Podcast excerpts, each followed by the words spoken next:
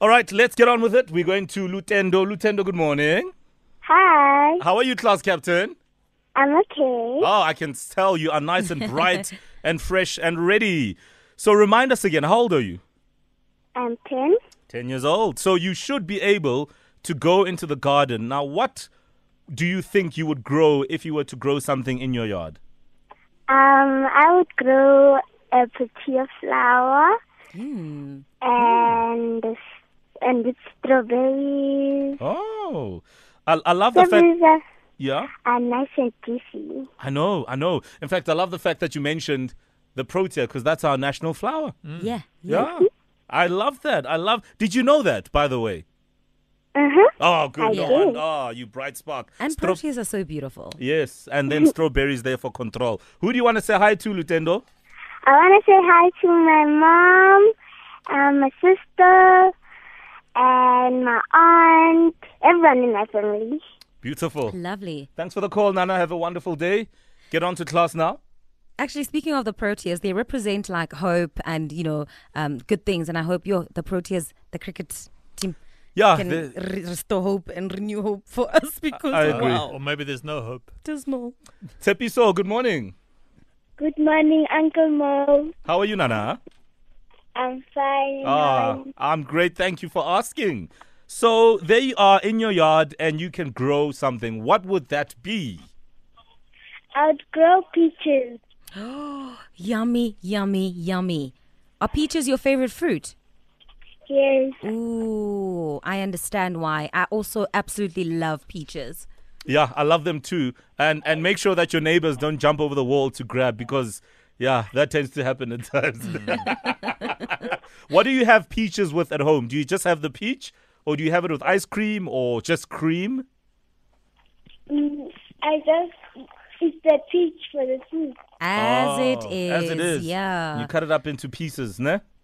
Yes. Yeah, it's always better like that. Into halves and quarters. Sepiso, hold on the line for us. Let's go to Wabo, who, by the way, uh, had a, a problem with uh, the line yesterday. Hmm. So it's only fair that we give Wabo a chance. Wabo, good morning. Good morning, Uncle Mo. How are you, Wabo?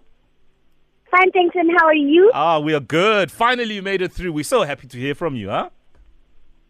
yeah. Yes, Uncle Mo. So tell us, uh, what would you grow in your yard if you could grow anything? I would grow peanuts. Peanuts. Peanuts. Yes, You love peanuts? I love peanuts. Oh, And are you gonna s- wow. are you gonna sell the peanuts to your school friends? No. Are you gonna eat Yeah, all you by just eat all yourself of them. yes, I love peanuts. with salt on it? Right.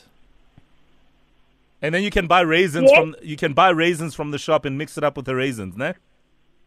No. Oh, you don't like the you don't like the raisins. Yes, I don't like the You, raisins. you, you know what, They Wabo? get mixed. Yes. I don't like them either. Yeah, me too.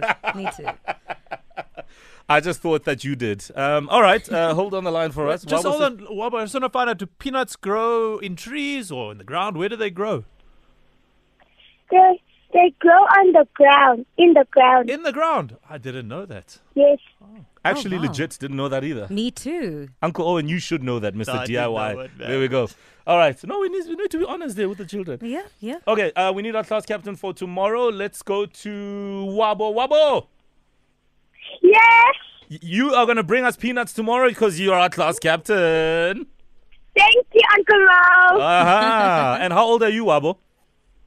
I'm 10. 10 years old. Yeah, it's the 10 year old's day today. Beautiful. Have a wonderful day at school. Now, what's your first class for the for the day?